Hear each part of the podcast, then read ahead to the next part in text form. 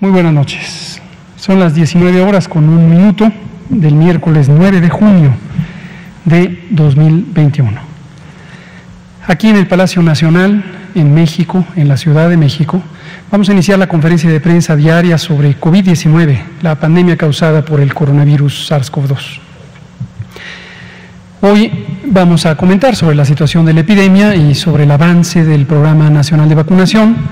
Ya no repetiremos hoy, aunque se mostrará en la gráfica, que llevamos cinco meses con la epidemia a la baja, que en el curso de lo que va esta semana se ha mantenido estable la epidemia y que estaremos observando el cambio en el tiempo para ver si continúa el descenso o bien eh, no continúa. Hasta el momento lo que podemos observar son cinco meses acumulados de descenso. Respecto a la vacunación, eh, indicaremos el avance específico y recordaremos algunos de los elementos del plan de vacunación. Hoy queremos comentarles que eh, hemos estado evaluando también todo el ciclo de información. La información ha sido un elemento crucial desde nuestro punto de vista y esperamos que también de ustedes eh, para el manejo de la epidemia, el informar con transparencia plena, de manera constante, eh, de manera abierta, es uno de los principios fundamentales de nuestro gobierno, lo ha expresado nuestro presidente muy frecuentemente y él mismo es ejemplo de esto. Posiblemente es el único presidente del mundo que tiene una conferencia de prensa todos los días, absolutamente todos los días. Y no podíamos quedar eh, con esa situación epidémica y no utilizar precisamente ese recurso tan importante de la comunicación directa, abierta, eh, circular, de ida y vuelta con, el pueblo, con la ciudadanía y desde luego también aprovechando la riqueza, la diversidad de medios de información que existen en nuestro país. Los distintos medios de comunicación, de información, eh, conforman una comunidad de especial importancia en los países libres, en los países democráticos, en los países plurales, especialmente cuando los gobiernos, y en este caso me estoy refiriendo desde luego al gobierno de México, tienen conciencia de la importancia de la libertad, y del respeto a los derechos. Uno de ellos, importantísimo, el derecho a la información, el derecho a la manifestación de ideas, el derecho a la prensa libre. Y por eso es que esta conferencia de prensa eh, fue instruida por el presidente López Obrador, desde luego también por el secretario Jorge Alcocer, y la instauramos muy tempranamente en la preparación de esta epidemia. La primera de estas conferencias de prensa ocurrió no aquí en Palacio Nacional, sino en el recinto de la Secretaría de Salud y ocurrió el 22 de enero de 2020. El 22 de enero de 2020 estábamos a más de un mes de tener el primer caso de COVID-19 en México. Estábamos eh, todavía sin que se conociera públicamente que algunos países europeos y pocos días después Estados Unidos también presentarían los primeros casos de COVID-19 en sus territorios. Pero para nosotros fue crucial empezar a familiarizar al pueblo de México con una situación que ya habíamos identificado desde finales de 2019 como lo que podría resultar en una pandemia. En muchas ocasiones a lo largo de 2020 hemos comentado sobre el momento en que el Gobierno de México empezamos la preparación inmediata para la respuesta a esta pandemia, cosa que ocurrió a finales de 2019, en un momento en donde todo lo que se conocía en el mundo es que en una región remota, en China, existían 44 casos de neumonía de causa no conocida. Y para nosotros fue una señal que en su momento fue eh, recopilada, interpretada, analizada por nuestra unidad de inteligencia epidemiológica y sanitaria y nos permitió arrancar el ciclo de preparación. Pero regresando al aspecto de comunicación, desde que tuvimos esa primera conferencia, eh, recuerdo, por cierto, que uno de los colegas eh, reporteros, que ya hace tiempo no viene, pero consideramos muy valiosa su participación, nos cuestionó ¿Por qué hacíamos una conferencia de prensa para algo que no estaba ocurriendo en el país y estaba tan lejos, estaba en China? Eh, incluso nos dijo si estábamos ocultando algo y estábamos a punto de anunciar una situación terrible para México. La respuesta evidentemente fue no, fue estamos anunciando exactamente lo que se conoce en este momento en el mundo, pero consideramos que es fundamental hacerlo de la manera más oportuna, más abierta, más transparente, más cándida, con eh, los elementos de juicio, dejando en claro también lo que significa la incertidumbre, la situación cambiante de un fenómeno complejo como es una pandemia. A partir de ahí, seguimos informando en una esfera técnica, en la Secretaría de Salud. En su momento el doctor José Luis Salomía, director de epidemiología, fue designado por el secretario de Salud como el vocero técnico, eh, dado que ya en 2020 habíamos iniciado también la participación rutinaria todos los martes en el Pulso de la Salud. El Pulso de la Salud es una sección específica que nos ha eh, dado la oportunidad el presidente de tener en la conferencia matutina los martes para comentar de temas de salud. Y quizá recordarán algunas y algunos que precisamente eh, identificamos dos espacios eh, diferentes, uno técnico en la Secretaría de Salud y otro más general, más amplio para hablar de la política de salud del Gobierno de México, que la usamos en el pulso de la salud los martes en la mañana. Pero pronto vimos que los acontecimientos ameritaban un espacio de información aún más eh, amplio y de cobertura mayor en este recinto, en el Salón Tesorería del Palacio Nacional de México, en donde concurren eh, una parte sustancial de los eh, reporteras, de reporteros, de periodistas, de comentaristas, de los medios de información existentes en México.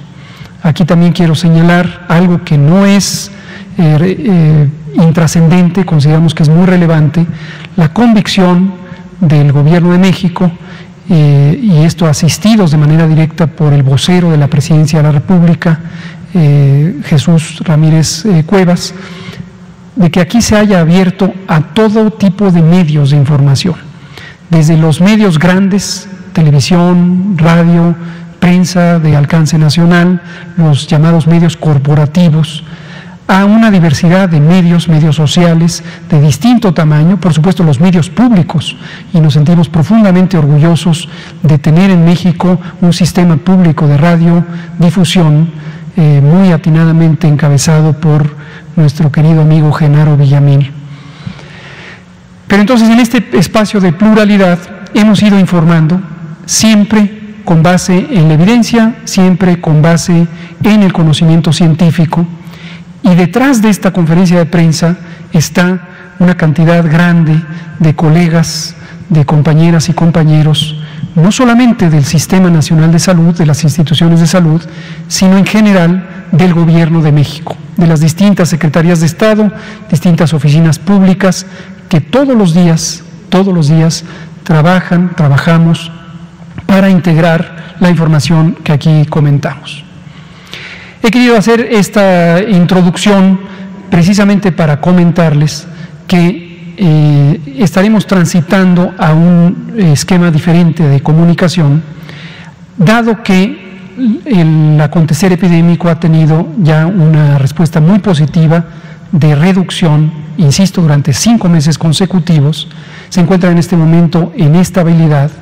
19 entidades federativas están en condición de riesgo mínimo con el semáforo verde, eh, la, casi el resto está con semáforo amarillo. Hay cuatro entidades, como lo hemos comentado, que tienen semáforo naranja, pero en general vemos una estabilidad importante. Y hemos tenido un avance muy sustancial del plan de vacunación, así como indicadores de una amplia eh, inmunidad poblacional que estará próxima a ser eh, conocida y actualizada con los esfuerzos de la Encuesta Nacional de Salud y Nutrición 2021, eh, que está próxima a arrancar. Entonces, esto lo que nos permite es eh, transitar a un nuevo esquema de comunicación, que puede ser la evolución natural de esta conferencia de prensa. Insisto, hemos destacado la participación de ustedes, ustedes que ahora son eh, las personas reporteras que asisten de manera más continua a la conferencia. Sí quiero mencionar aquí a Juan Hernández porque es quien ha tenido la mayor asistencia invariable y me parece muy loable, no solo en el caso de Juan, todos quienes han estado al pie de la misión de comunicar. Muchas gracias, Juan. Pero lo estaremos comentando de manera detallada el jueves y el viernes, mañana y pasado mañana, en donde vamos a hacer una recapitulación de la epidemia, de lo que ha ocurrido en términos del acontecer epidémico, del trabajo, en los distintos segmentos, vigilancia epidemiológica, laboratorio, eh, prevención y promoción de la salud, eh, vinculación, coordinación de la respuesta, participación multisectorial, el papel de las organizaciones civiles, eh, la reconversión hospitalaria, importantísima, las distintas estrategias de mitigación, en particular la Jornada Nacional de Sana Distancia y después el proceso de la nueva normalidad, el semáforo y lo que ha significado. Y culminaremos desde luego con lo más reciente y en este momento más imperativo que es la vacunación. Entonces mañana y pasado estaremos haciendo ese recuento, pero ya quise desde hoy eh, anticipar a nombre de todo el equipo lo que vamos a estar comentando. Y dejaremos, por supuesto, como siempre, los canales abiertos, eh, pero utilizando otros eh, mecanismos, otros recursos. Posiblemente tendremos cápsulas informativas periódicas, Siempre tendremos la apertura de tener conferencias de prensa y entrevistas, pero ya en una periodicidad diferente según vaya siendo necesario. Lo comentamos también para todo el pueblo de México y todos quienes nos han estado escuchando eh, a lo largo de este proceso. Y a tono con distintos eh, cambios de ritmo que irán ocurriendo también en el propio ejercicio de gobierno, estaremos pendientes desde varios foros y cubriendo también el resto de la agenda importantísima de transformación del Sistema Nacional de Salud, eh, dirigidos y encabezados por nuestro querido maestro y secretario, el doctor Jorge Alcocer. Le pido al doctor Ricardo Cortés, si está amable, presentar el primer bloque, presentaré el segundo segmento y abrimos a preguntas y comentarios. Con todo gusto, doctor López Gatel, muchísimas gracias. Muy buenas tardes. Tengan todas en en casa, todas las personas que están en casa nos están viendo a través de su televisor, su dispositivo móvil, cualquier otra eh, forma en que nos puedan ver o escuchar. Y bienvenidas todas y todos aquí en Palacio Nacional. Nuestra curva epidémica, una, una sola curva epidémica con dos olas distintas, que al momento eh, muestra una eh, tendencia de la semana que tenemos actualmente reportada con respecto a la semana anterior de una meseta. Es un eh, incremento del 0.3%. Esto lo que significa es que va a continuar una línea eh, eh, horizontal para seguramente llegar a este valle. ¿sí? Es una cresta, este es un valle y esto es lo que pudiera significar la endemnicidad de la enfermedad. Una enfermedad endémica, endémico-epidémica, muy seguramente que tomará ese curso al igual que lo tomó la eh, influenza pandémica 2009 hace algunos años. Actualmente, eh, este 0.3% de, de incremento lo que representa es que ahora es el 0.8% de eh, toda la epidemia, la que actualmente se encuentra activa, 21.269 personas son quienes eh, actualmente tienen una infección eh, activa, en los últimos 14 días hayan iniciado sus síntomas de enfermedad tipo respiratoria, enfermedad respiratoria aguda. 21.269 personas. De eh, las 2.626.998 personas que se reportan como casos estimados, que eh, siempre recordamos que son las personas cuyo cuadro clínico requirió o las personas requirieron de atención a su salud, muchas de ellas eh, de forma ambulatoria y se recuperaron en casa, algunas de ellas requirieron de hospitalización y un porcentaje también desafortunadamente perdió la vida en esta, en esta epidemia. Pero muchísimas más personas no tuvieron la necesidad de acudir a los servicios de salud y se recuperaron en casa. Tenemos eh, eh, una eh, diapositiva, una curva epidémica de, de, hospitalizaciones sin cambio con respecto al día de ayer, 13% de ocupación hospitalaria, tanto para camas generales que atienden a personas con infección respiratoria aguda grave, que no requieren de cuidados eh, eh, críticos, que no requieren de un respirador mecánico y también 13% de las camas eh, están ocupadas, de las camas que sí cuentan con un respirador mecánico para la atención de personas que tienen una infección respiratoria aguda grave y que requieren de cuidados críticos.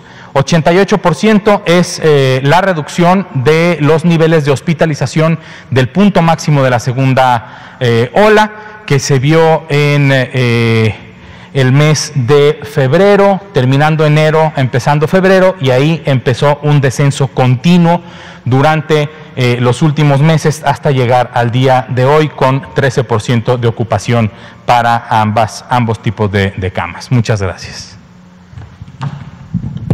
Gracias, doctor Ricardo Cortés. Vamos a ver la vacunación. Tuvimos un buen día de vacunación ayer. Eh, ya habíamos comentado que eh, hoy estaríamos informando lo que ayer se logró hasta las 20 horas. Hoy es 9 de junio, esto es lo que se logró ayer 8 de junio, martes. Fueron 507.703 dosis en un solo día. Esto nos está regresando, como verán, al ritmo de una semana de buen eh, rendimiento, de un trabajo eficiente de nuestras unidades de vacunación. En este momento, el grupo de población que más contribuye a ese avance son las personas de 40 a 49 años.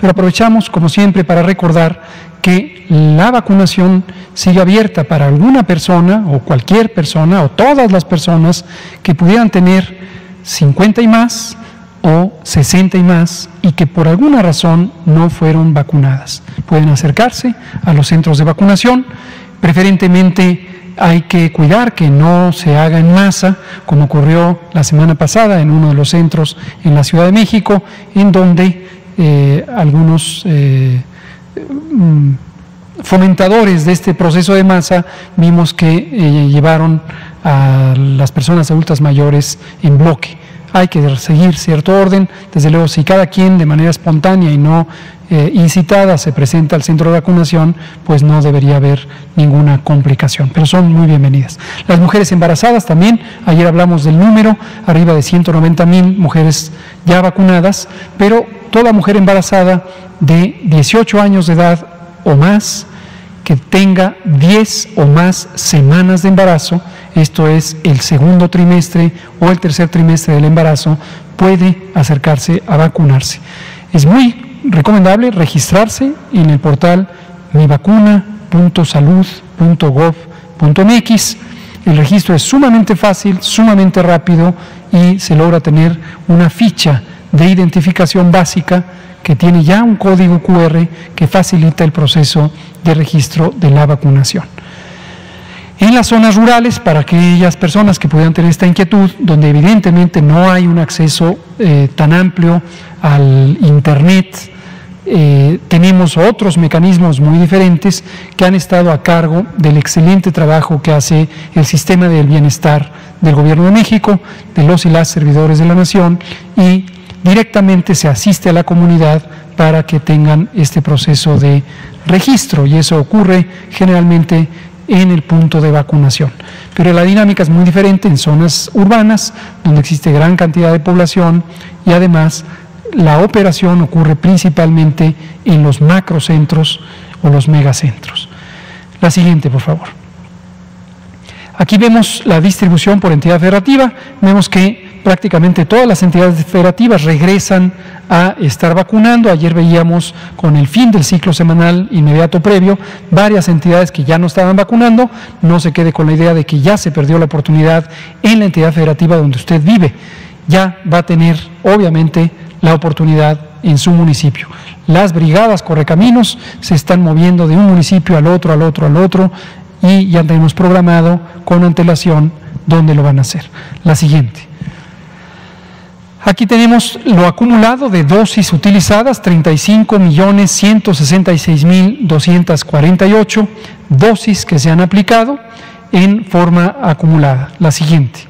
Y corresponden a 24 millones y medio, un poco más de 24 millones y medio, 24 millones 570 mil 319, que sigue siendo todavía un poco más de 27% de la población y esto seguirá aumentando. De la población adulta, que son quienes en este momento están en posibilidad de vacunarse, dado que aún no se han recibido en México las solicitudes de los laboratorios productores de vacunas para cambiar la indicación de uso de las vacunas para incluir personas menores. En algunos países, aquí aprovecho para comentarlo, ya se inició hace aproximadamente dos o tres semanas la vacunación de niñas y niños y adolescentes, específicamente de 12 y hasta 15 años, porque algunas de las vacunas, específicamente la vacuna Pfizer, ya tienen evidencia científica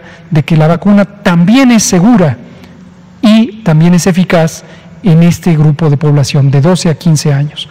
Eh, ayer inició eh, también uno de los países de América Latina a utilizar esta vacuna en esa población. Es muy probable que nosotros en algún momento recibiremos ya el expediente por parte, por parte de Pfizer y parece ser, hasta donde tenemos conocimiento, que la evidencia es muy sólida, muy consistente y en su momento lo analizará COFEPRIS y si lo consideran pertinente será autorizada. La distribución de esquemas nuevos y esquemas completos es esta, como ven, tiene pequeñas variaciones que ya hemos explicado en días previos a qué, eh, cuál es la, razón de este cambio. Cuando esta cifra aumenta, cuando el porcentaje de esquemas nuevos aumenta, es porque se logró una vacunación más acelerada. Por ejemplo, hoy tenemos 507 mil dosis de vacuna y esto subió de 41 a 42%. Si hubiéramos tenido aún más, esto posiblemente hubiera cambiado también en porcentaje. Son esquemas nuevos. Quien ya tiene las dos dosis o la única dosis en el caso de la vacuna Cancino, pues inmediatamente pasan a esquemas completos. Ya están protegidas, protegidos con la máxima rendimiento que puede dar la vacuna 14.358.881 personas ya tienen esta condición de esquema completo. La siguiente, por favor. Hoy recibimos vacuna de Pfizer BioNTech, precisamente como lo habíamos anticipado en el calendario semanal, 585 mil dosis de vacuna. Mañana tendremos un embarque de tamaño semejante para sumar casi un millón y medio de dosis de vacuna de esta compañía durante la semana la siguiente. Esto nos lleva a una suma acumulada de dosis 44.221.655 que corresponde a cada uno de los tipos de vacuna que estamos utilizando en México. Y como siempre aprovechamos para recordar al pueblo de los procesos de adquisición que fueron muy anticipados y que nos han permitido aprovechar oportunidades para ser uno de los 10 primeros países en tener vacunas. De hecho, si contabilizamos el número de dosis de vacuna ya aplicadas en los distintos países que están con un programa activo de vacunación, ocupamos el lugar número 9 en la lista de todos los países del mundo que informan sobre el uso de vacunas, el 9 de casi 198 países que existen en el mundo, países o estados soberanos. Y lo otro también que es importante que la población sepa, sobre todo porque, como hemos visto recientemente, surgen oleadas de desinformación, surgen posturas antivacunales que empiezan a sembrar inquietudes, dudas, eh, descalificaciones, alarmas no fundamentadas sobre la calidad, la seguridad y la eficacia de las vacunas. Estas eh, cinco vacunas que utilizamos en México han sido autorizadas en varios países de los que están activamente vacunando y esto también en México sigue un proceso de análisis de la evidencia para llegar a la autorización de uso de emergencias, lo que permite que en la población mexicana se usen vacunas precisamente de calidad, seguras y eficaces. Los ensayos clínicos, los estudios eh, de las vacunas para apreciar sus perfiles de seguridad y de eficacia siguen en curso para todas estas vacunas y también otras que en este momento no tenemos en uso en México. Eh, México, además de estas cinco, se le ha conferido autorización de uso de emergencia a otras dos, eh, una vacuna de la India y la vacuna Johnson Johnson, de la que hemos hablado recientemente a propósito del generoso donativo del gobierno de Estados Unidos a México. La siguiente, por favor, y penúltima, el calendario. Como lo anticipamos al inicio de la semana, solo tendríamos la vacuna de Pfizer BioNTech. No descartamos que pudiéramos tener noticias positivas sobre el proceso de liberación de la vacuna AstraZeneca especificamos para conocimiento público, el proceso de liberación ya no está en manos de COFEPRIS en este momento. COFEPRIS desde hace al menos una semana, es un poco más, es casi 10 días, culminó todo el proceso de inspección, verificación, las 15 pruebas farmacopéicas que se le hacen a todas las vacunas y afortunadamente identificó que el producto fabricado, recordar que se fabrica en Argentina y se envasa en México ya está en perfectas condiciones. Pero estamos esperando un proceso interno que realiza AstraZeneca con Liomont, la compañía mexicana que realiza el envasado, y necesitamos tener el certificado también por parte de ese proceso interno. La suma de los dos certificados, el certificado propio de la compañía y el certificado que tiene el gobierno de México eh, por parte de COFEPRIS, tienen que coincidir. Y si coinciden, como esperamos que ocurra, entonces se libera la vacuna. Pero deseamos que pronto AstraZeneca resuelva este asunto de carácter técnico-administrativo con Leomont. A ellos son a quienes estamos esperando. El gobierno de México ha hecho toda su parte. Y ojalá tengamos ya una respuesta positiva para poder anunciar la liberación de lotes de la vacuna Astra, como solemos hacerlo para el caso de Pfizer, que insistimos en reconocer la compañía que ha mostrado la mayor regularidad y puntualidad en sus entregas. La última es el recordatorio de embarazadas. Ya no lo repetiré, pero ahí está, ya lo dijimos, 18 años y más y 10 o más semanas de embarazo es lo que pone la circunstancia para que las mujeres sean vacunadas. Mujeres de esas edades, 18 a 39 años de edad, que no estén embarazadas, serán vacunadas, por supuesto, pero no en este momento, cuando les corresponda por su grupo de edad. Vamos a abrir a preguntas y comentarios. Empecemos con Juan Hernández, nos pasamos con Janet Galindo, que lleva dos o tres días esperando, y nos seguimos por allá con ustedes dos. Eh, gracias, buenas noches. Juan Hernández de Diario Basta y de Grupo Cantón. No sé, los últimos días que diga esto así, ¿no? Eh, bueno, ya ahorita precisamente eh, abordando este nuevo esquema de información, ¿cómo se va precisamente a, tocar este, este, este asunto? Sobre todo que pues se creó todo un, pues incluso podremos hablar hasta de una tradición precisamente de, este informe diario. Pero también yo creo que estoy vaticinando o previendo que seguramente estos dos últimos días vamos a tener aquí sala llena, ¿no? Entonces, eh, va a haber muchas inquietudes o va a haber temas ahí pendientes por tocar. ¿Cómo se va a abordar esto? Y, bueno, esa sería la primera y bueno, es la primera y única. Gracias. Con mucho gusto, Juan. Sí, algunos detalles adicionales. Eh, básicamente lo que nos interesa es que no se pierda la continuidad de la comunicación. Eh, garantizamos, esto es una instrucción, es una disposición general del presidente López Obrador, del secretario Alcocer, en todo momento tenemos que tener los canales abiertos para informar, para escuchar y para responder a las preguntas.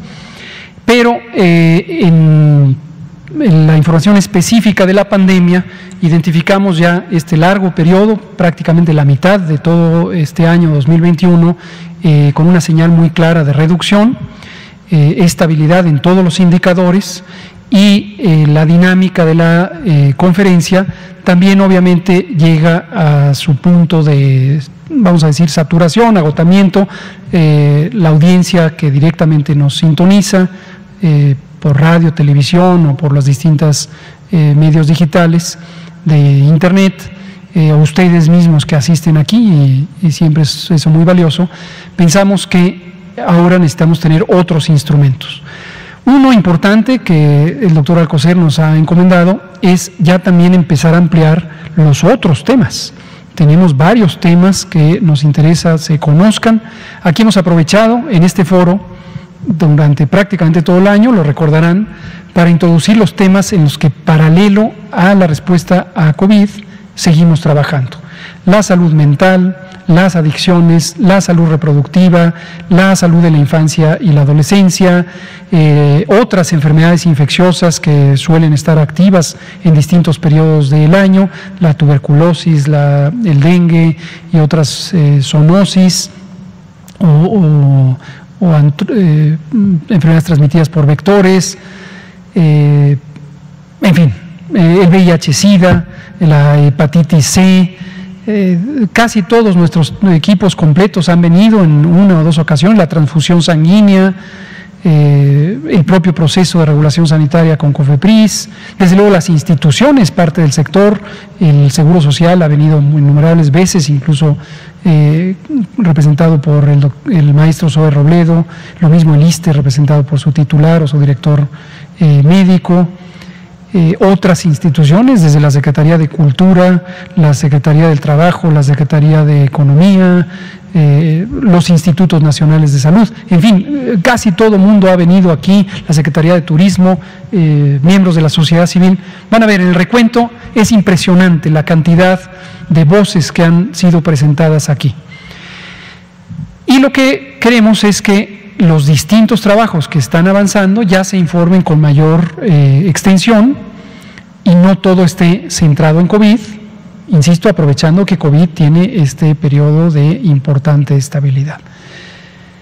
Iremos informando también puntualmente sobre disposiciones en el manejo de la epidemia. El semáforo, por ejemplo, sigue vigente. No anticipamos que se pierda de manera inmediata la disposición del semáforo y durante algunas eh, semanas o meses ya iremos viendo hasta cuándo seguirá vigente el semáforo. Entonces tenemos que informar del semáforo. En este eh, ciclo, sí, de modo que también para que todos y todas tengan claridad, este viernes 11 eh, de, junio tendríamos el cierre del ciclo de la, vespertina, la nocturna, por el momento pero quedan abiertos otros espacios que estaremos conduciendo, eh, a lo mejor ya desde la Secretaría de Salud y los martes, por supuesto, eh, hasta ahorita seguimos eh, con la instrucción y la invitación del presidente de venir al pulso de la salud los martes en la conferencia matutina. Por favor, Sergio Noble, pulso saludable, ya me salté a Janet otra vez. Van a decir que soy misógino, no, por favor, este, vamos a darle la palabra a Janet. Janet Galindo, Mundo Farma, eh, que pacientemente ha esperado tres o cuatro días y que no se apresura ni se inquieta porque es muy respetuosa. Muchas gracias. Por favor. Sigo esperando. Buenas noches, Janet Galindo de Mundo Farma. ¿Cómo ha beneficiado, eh, cómo ha beneficiado a Latinoamérica que México sea un referente en vacunas? Con respecto a sus aprobaciones locales para el uso de emergencia de la vacuna contra COVID. Cómo no. Muchas gracias por esta pregunta. Eh, Janet, eh, quisiera extenderla un poquito más allá de las autorizaciones, pero desde luego abordando el tema de las autorizaciones. México tiene una historia de trabajo en salud pública que ha atendido la agenda nacional y la agenda internacional. Y en esto quiero, sin ambajes, sin limitación, agradecer a todos quienes nos, han antecedido en el trabajo de salud pública en México. Eh, por ejemplo, México ha asistido a varios países en su respuesta ante desastres o ante huracanes. Eh, y no es raro que a través de los distintos mecanismos eh, previstos por la ley para la cooperación técnica, eh, se manden brigadas de trabajo directamente de epidemiólogas, epidemiólogos, o médicas, médicos y otro personal a atender la respuesta a huracanes, a terremotos, a elementos climáticos. México ha asistido también la conducción de ciertos programas de salud pública en otros países, principalmente de la región de, América. México también ha eh, ayudado a la respuesta a epidemias. Por ejemplo, en la pandemia de influenza 2009, varios de nuestras compañeras y compañeros eh, fueron a algunos países, Argentina, por ejemplo, a ayudar a montar los protocolos hospitalarios de respuesta. Y eh, y otras. En vacunas también eh, México ha tenido una participación en mm, mecanismos de integración regional técnicos. Uno de los espacios eh, que también es importante reconocer es la Organización Panamericana de la Salud. A través de la Organización Panamericana de la Salud se nos ha solicitado estos apoyos en muchas de las ocasiones y a través de ellos se ha brindado la asistencia. En otros casos es una relación directamente binacional o a través de otros mecanismos. Durante la epidemia de COVID no ha sido la excepción. Eh, tenemos el gusto y el privilegio de tener un excelente equipo de la Organización Panamericana de la Salud en la Oficina de México, que trabajan con nosotros como si fuera el mismo equipo, como si fueran parte de nuestro gobierno, aunque siempre tenemos mucha conciencia y mucho respeto, por supuesto, de la independencia de esta organización internacional. Pero esto nos permitió la oportunidad de ayudar un ejemplo muy concreto, fuimos el primer país de la región, y hasta donde tengo entendido casi del mundo, en tener un protocolo técnico para el diagnóstico del virus SARS-CoV-2, del virus que causa COVID-19. Esto lo desarrolló nuestro INDRE, el Instituto de Referencia y Diagnóstico Epidemiológicos, haciendo un trabajo magnífico y rápido y tuvimos ese primer protocolo de diagnóstico a través de eh, la Organización Panamericana y Mundial de la Salud, fuimos sede del primer taller regional de entrenamiento en laboratorio, específicamente para COVID-19. Entonces, ese fue uno de los primeros trabajos que hicimos, eso fue al inicio de la epidemia, en enero, la última semana de enero, primera de febrero. Respecto a vacunas, eh, el hecho mismo de que hayamos tenido esta proactividad para ir a buscar las vacunas, eh, también nos ha permitido posicionarnos en la oportunidad de ayudar. Ayer me preguntaba el compañero de eh, Canal 14 sobre estos posibles donativos. Aprovecho para extender mi respuesta a lo de ayer. Primero pudimos tener las vacunas nosotros, eso es importante.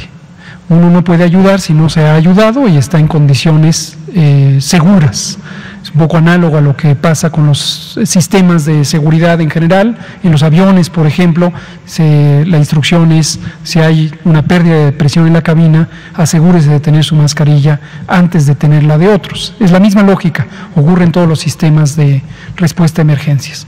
Entonces garantizamos tener vacunas, garantizamos tener un programa funcional, funcionando, un programa avanzado, casi la tercera parte estamos acercándonos de la población vacunada y eso nos permite estar en posibilidades de empezar a ayudar. Uno de los primeros países en los que hemos tenido interacción, aquí yo diría de dos vías, no es de asistencia de México a ellas, sino también de regreso, es Argentina. Recordarán que en Argentina tenían un avance importante en sus negociaciones con Rusia para la vacuna Sputnik V. Nosotros no habíamos logrado tener los canales apropiados de acercamiento hasta que el presidente nos instruyó en la primera semana de enero, vayan hoy mismo a Argentina y traigan la vacuna. Así lo hicimos, así lo logramos, pero eso no se hubiera logrado sin la invaluable ayuda del presidente Alberto Fernández, la ministra Carla Bisotti, la asesora Cecilia Nicolini y el gobierno argentino. El propio convenio que existe entre partes privadas, entre una empresa argentina, una empresa mexicana, AstraZeneca y el acompañamiento de los dos gobiernos, también es un modelo de este tipo de intercambios. Una que no quiero dejar pasar, ahorita regreso a las vacunas, es el tema de los dispositivos, los ventiladores. Eh, en México, recordarán, tuvimos en abril, mayo una importante preocupación por el desabasto de ventiladores en el mercado mundial y la insuficiencia en el sistema de salud mexicano. Y tuvimos esta iniciativa de integrar un grupo técnico de eh, desarrollo encabezado por la doctora Marilena Álvarez Villa, por instrucción del presidente, que empezó a juntar iniciativa privada, ingenieras, ingenieros mexicanos, eh, instituciones públicas de salud, eh, investigación y educación, y se lograron tener ventiladores que fueron presentados aquí en una conferencia matutina. Ejecatl 4T, GATSI. Con estos ventiladores se pudo suplir una parte importante de la necesidad mexicana y estamos en posibilidades de hacer eh, donativos a otros países que en este momento enfrentan la epidemia. Termino con lo que usted preguntaba al inicio, pero aproveché para comentar sobre esto. Hemos recibido solicitudes de apoyo con vacunas, eh, ya lo comentábamos ayer en respuesta al compañero de Canal 14, y se están procesando en este momento las, eh, estas solicitudes. Eh, por cierto que no quisiera desaprovechar la oportunidad para ayudar a la claridad de información en Honduras, por lo que dije ayer, eh, la prensa adversaria, seguramente con ánimo de desinformación, empezó a atacar al presidente de Honduras diciendo que él mentía al hablar de un donativo mexicano. No miente en forma alguna. Él nos está agradeciendo con anticipación lo que ya solicitó y lo que estamos en un proceso diplomático administrativo de preparación. Entonces, que quede muy claro eso. Lo mismo va a ocurrir con otras naciones, eh, Paraguay, Bolivia, Belice, Haití, hay varias naciones que nos han solicitado ayuda. Hay ayudas directamente en especie, cediendo turnos o haciendo transferencias de producto. Hay ayudas en asistencia técnica, por ejemplo, para los modelos de preparación, de respuesta. Vamos a compartir nuestro modelo de organización del operativo Correcaminos para lo que pueda ser de utilidad en esos países. Usted lo que preguntaba era sobre la autorización esto es interesante eh, y tiene que ver también con el contexto en el que debe situarse lo que ayer comentábamos a propósito de algunas eh, preguntas que hacía una compañera que hoy no vino. Cuando estamos en una pandemia, todos los países, todos los estados nacionales soberanos, tenemos la misma inquietud. Queremos tener productos seguros, de calidad y eficaces y el tiempo de procesamiento es crítico, porque si uno se tarda mucho, se pierde la oportunidad de salvar vidas, de reducir daños, eh, de atenuar la epidemia. Las agencias de regulación sanitaria, los análogos de COFEPRIS, tienen distintos grados de dominio o de acercamiento a la evidencia científica para la aprobación de vacunas. Sería francamente insensato suponer que cada agencia va a trabajar por sí misma y no va a prestar atención a lo que se ha hecho en otros países.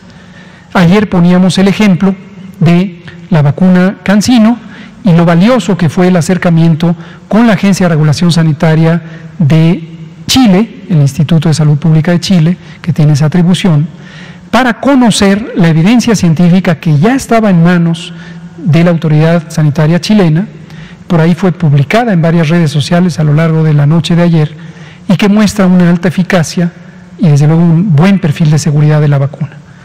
Esa evidencia fue incorporada en COFEPRIS.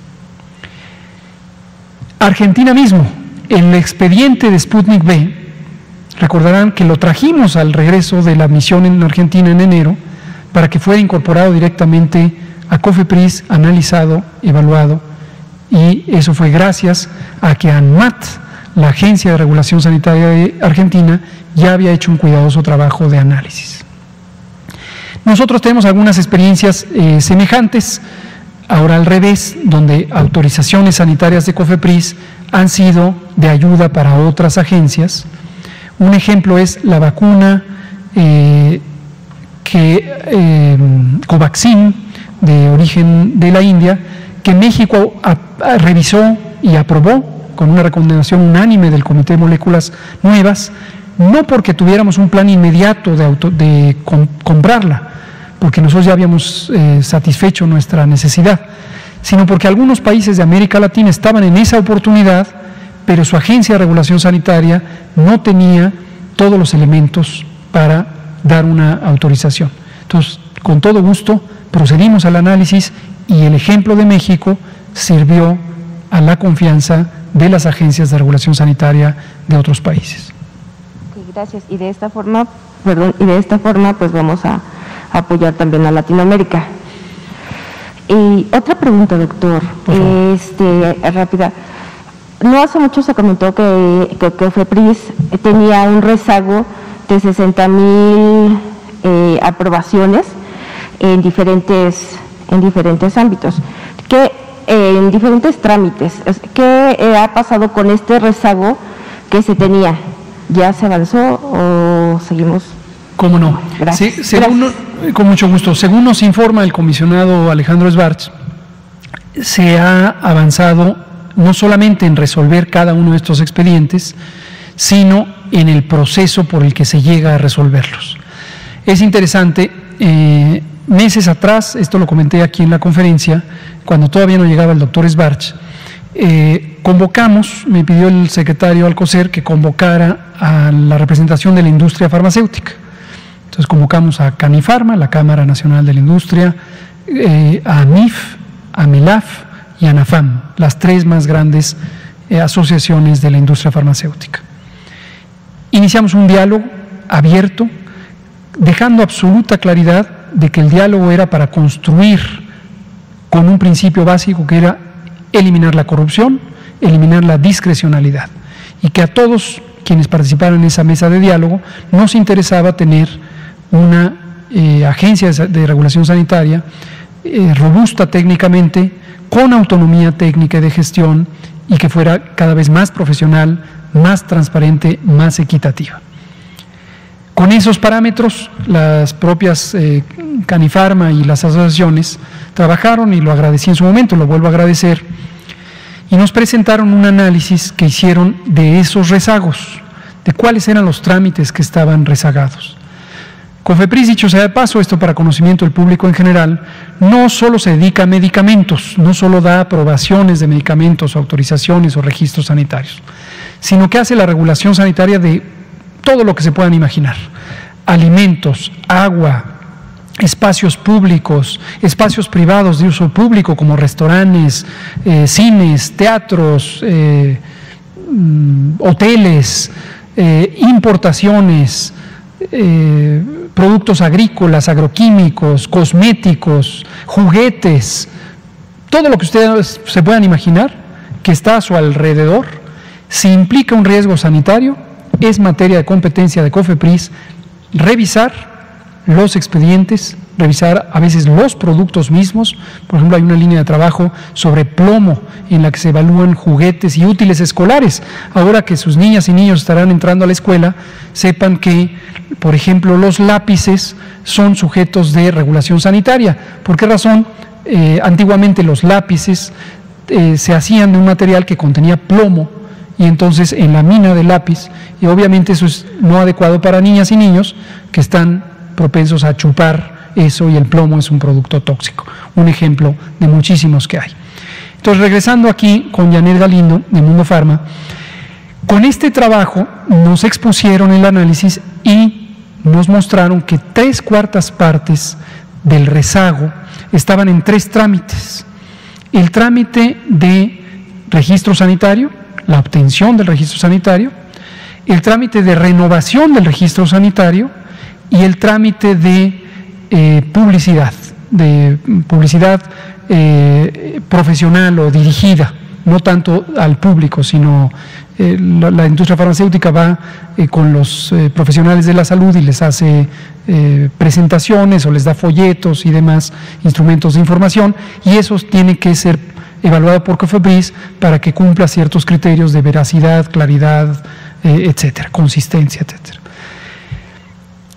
Entonces, ante la pregunta de cómo se ha avanzado, más que darle un número, que en este momento no lo tengo, nos lo puede dar el doctor Svarts, pero se avanzó en las reglas de esto. Uno de los ejemplos más importantes fue, se modificó la regla que exige que el registro sanitario tenga que ser renovado periódicamente. Eso no ocurre en otras partes del mundo. La Agencia Europea de Medicamentos, la agencia de la FDA de Estados Unidos, otras agencias europeas de alto desempeño, o la de Australia, por poner algunos ejemplos, o la de Canadá, no piden que se renueve el registro sanitario cada cinco años como ocurría en México. Y lo que era impresionante es que esa renovación del registro sanitario se hacía como si no hubiera antecedentes. Se le pedía a las compañías farmacéuticas traer el expediente completo. Cuando hablamos de expedientes completos, estamos hablando de siete carpetas de cinco mil hojas, como si el producto fuera nuevo. Y hay productos que llevan 25 o 30 años en el mercado mexicano. Entonces, se veía claramente que el diseño de procedimientos de COFEPRIS no solo era poco profesional y obsoleto, sino que en algunos casos tenía dedicatorias específicas para hacerle la vida difícil a los competidores del oligopolio de la industria farmacéutica que hemos denunciado aquí muchas veces.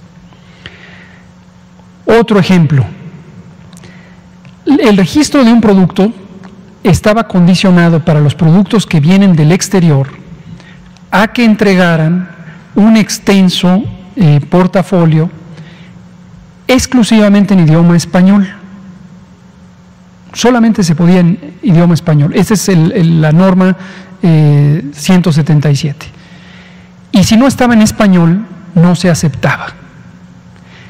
Esto, para que se den una idea, implicaba además estar alimentando un mercado de traductoras y traductores, peritas y peritos especializados, muy cerrado, que también funcionaba con cierto conflicto de interés porque controlaba el acceso y las compañías, o sea, no crean que esto es barato, invertían dos o tres millones de pesos solamente en hacer la traducción y la preparación y la certificación del expediente.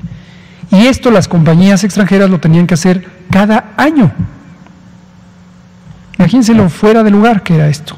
Que refleja, nuevamente, una visión muy reducida del elemento técnico, pero sobre todo una actitud mafiosa de protección de los oligopolios de ciertos segmentos de la industria que opera en México.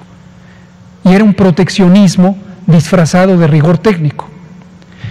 Esos son dos ejemplos, desde luego ya no nos da tiempo de extenderos más. Algunas dijimos que si habláramos de COFEPRIS necesitaríamos eh, todo un mes de conferencias de prensa, pero estos son dos ejemplos de cuál es el cambio estructural y sustancial que tiene COFEPRIS eh, al respecto de, este pequeño segmento que es la autorización de productos eh, para la salud y es solo un pequeño segmento del vastísimo universo de responsabilidad de COFEPRIS. Muchas gracias, Janet Galindo, Mundo Farma. Vámonos allá atrás con el compañero de... Ah, ya estamos dejando a Sergio. Sergio Noble, Pulso Saludable, allá atrás con eh, Ignacio de Alba, eh, pie de página. Y luego los compañeros de Canal 14. Por favor. Buenas noches, Sergio Noble de Pulso Saludable. Eh, doctor Gatel, mencionaba usted otros temas de salud. ¿Estos serán dados a conocer a través de conferencias en Secretaría de Salud como era antes de la pandemia? Sí, pero sin un calendario fijo. Eh, a lo mejor dejamos un, durante algunas semanas una fecha fija, qué sé yo, los jueves eh, para tener un punto de llegada y que tengamos martes del pulso, jueves eh, ahí en la Secretaría y luego vamos a ir transicionando a otros modelos. De acuerdo. Esta otra pregunta es este, para usted y para el doctor Cortés. Este, si ambos nos pueden contar este, qué ha sido lo más complejo dentro de su trinchera de trabajo para cada uno al momento de comunicar durante las conferencias en esta pandemia. Pues ha habido mucho. Eh, yo quisiera ser breve para darles este, oportunidad a los compañeros. Mañana, yo creo que mañana, que les, anticipo la de mañana, eh, va a venir el doctor Alomía y el doctor Ricardo Cortés, y entre los dos van a hacer un recuento de la epidemia.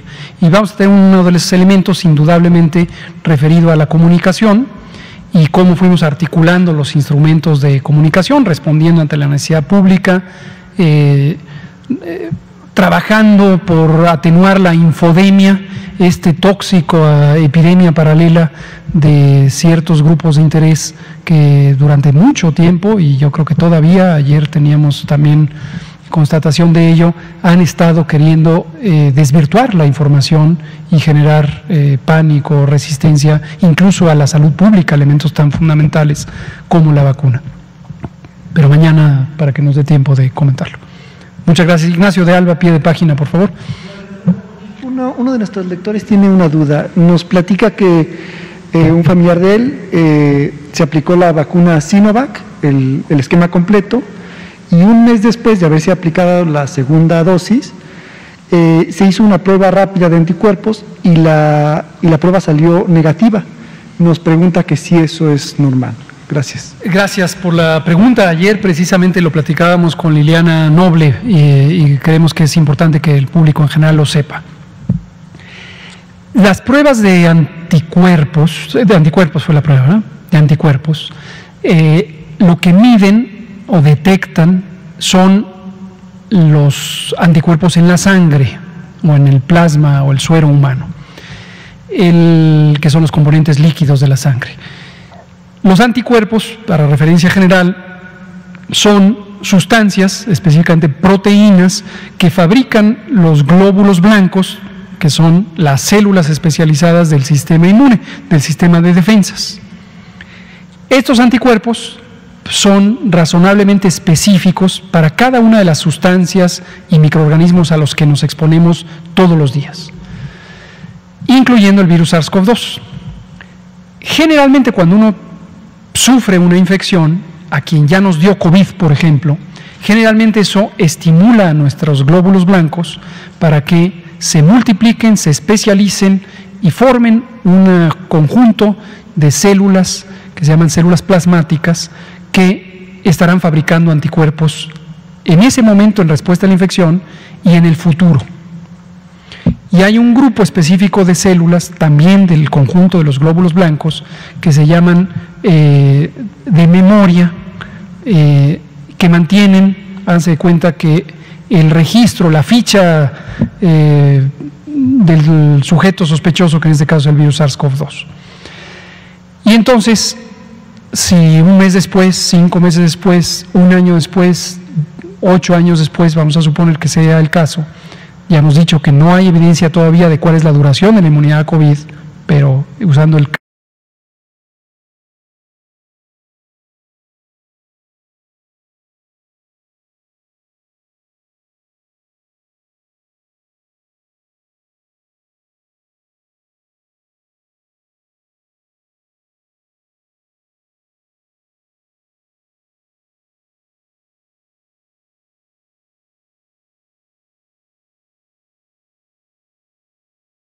general, regrese cada de manera simple y breve. ¿Qué pasa si una persona, por ejemplo, ya le dio COVID y se hace una prueba de anticuerpos, o ya le pusieron una vacuna, Sinovac o cualquier otra, ¿qué esperaría esa persona? Lo que esperaría es que en un tiempo razonable, vamos a decir después de 15 días, si le miden anticuerpos en sangre, encontrara que tiene concentraciones altas de anticuerpos contra el virus SARS-CoV-2. Esto es lógico pensarlo, pero aquí hay un elemento crucial. La velocidad de respuesta, la duración de respuesta, la intensidad, la magnitud de la respuesta es sumamente variable de persona a persona.